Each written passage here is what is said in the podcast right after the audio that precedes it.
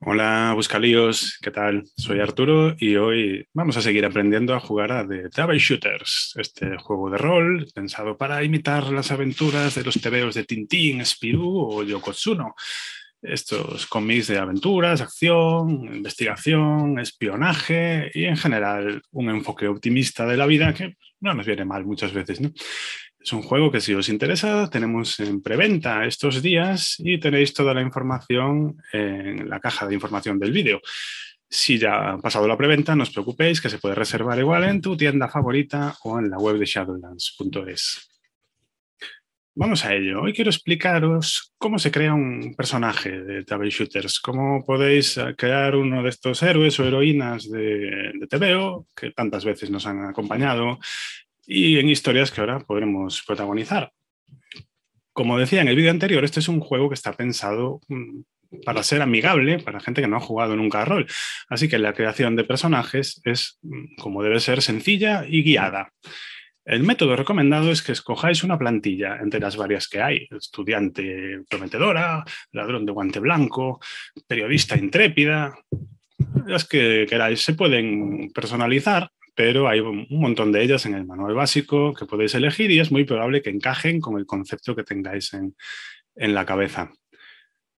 El primer paso es elegir un gancho de trama para vuestro personaje. Los ganchos de trama son una idea de este juego para facilitar eh, decidir qué es lo que lleva a tu personaje a meterse en líos, a ser un travel shooter, en vez de estar en su casa fichando en una oficina todos los días, viajar por Europa adelante resolviendo problemas antes que las autoridades.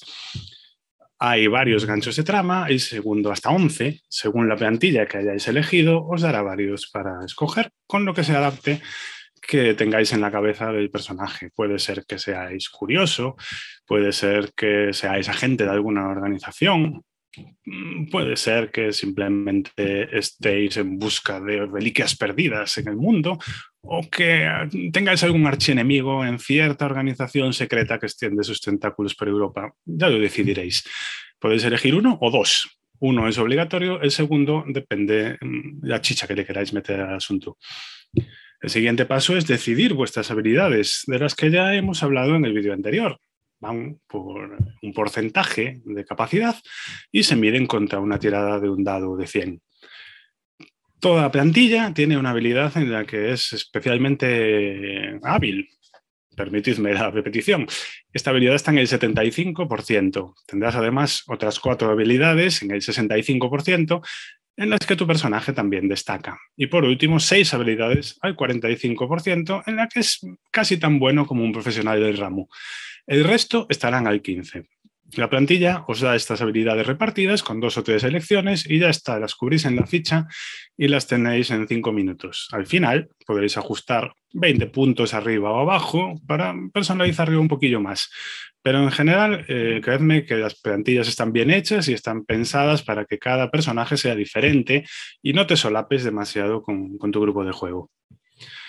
Miraremos después la vitalidad del personaje, los puntos de vida que tiene. Esto es una tarea mecánica que tendréis explicada en el manual, pero la plantilla ya os da mm, precalculada. Tampoco es muy difícil porque los puntos de vida en este juego van entre 4 y 7. Hablaremos de esto más cuando llegue el combate. Y finalmente, quedan las dos cosas que posiblemente hagan a tu personaje más distintivo, que son sus talentos y sus complicaciones. Los talentos o ventajas son pues, capacidades profesionales o, mm, predisposición natural que hacen que tu personaje se pueda saltar las reglas en algunas cosas, que reciba bonos a ciertas tiradas, por ejemplo, por no sé, ser un genio científico, le daría un más dos a sus tiradas de ciencia, de base, y le permitirán además gastar sus puntos de historia en proezas especiales. Ya hablaremos de los puntos de historia cada plantilla te da también tres o cuatro habilidades a elegir para que no tengas que leerte todo el listado de habilidades y de talentos de primeras. Eh, elige las que hay, échales un vistazo y pon la que te convenza. Y después está el reverso tenebroso de los talentos, que son las complicaciones, aquellos puntos flacos que eh, caen en tu personaje y que son parte de lo que le da carisma, como por ejemplo, no sé, la adicción al alcohol de eh, Capitán Haddock, que podréis representar aquí también. Las complicaciones son muy importantes en este juego, además, porque son una de las formas de ganar puntos de historia. Tengo ganas de ver los puntos de historia, pero dejaremos para el siguiente vídeo. Y con esto ya está, prácticamente, ya tenéis prácticamente el personaje listo. Os queda poner idiomas, elegir el equipo que lleva y poneros a jugar. Existe la posibilidad de saltarse la plantilla haciendo cada uno de estos pasos que os he dado, utilizando todo el listado. Eh, es decir, podéis elegir una ventaja eh, o dos ventajas cogiendo todo el listado y haciéndoos un personaje mucho más a medida. Os quedará más fino, pero es más complejo. Pero para las primeras partidas y sobre todo para gente que no está acostumbrada a jugar a rol o que este es su primer juego, el método de la plantilla de verdad que está muy bien pensado y lo hace muy fácil. Hasta aquí este vídeo.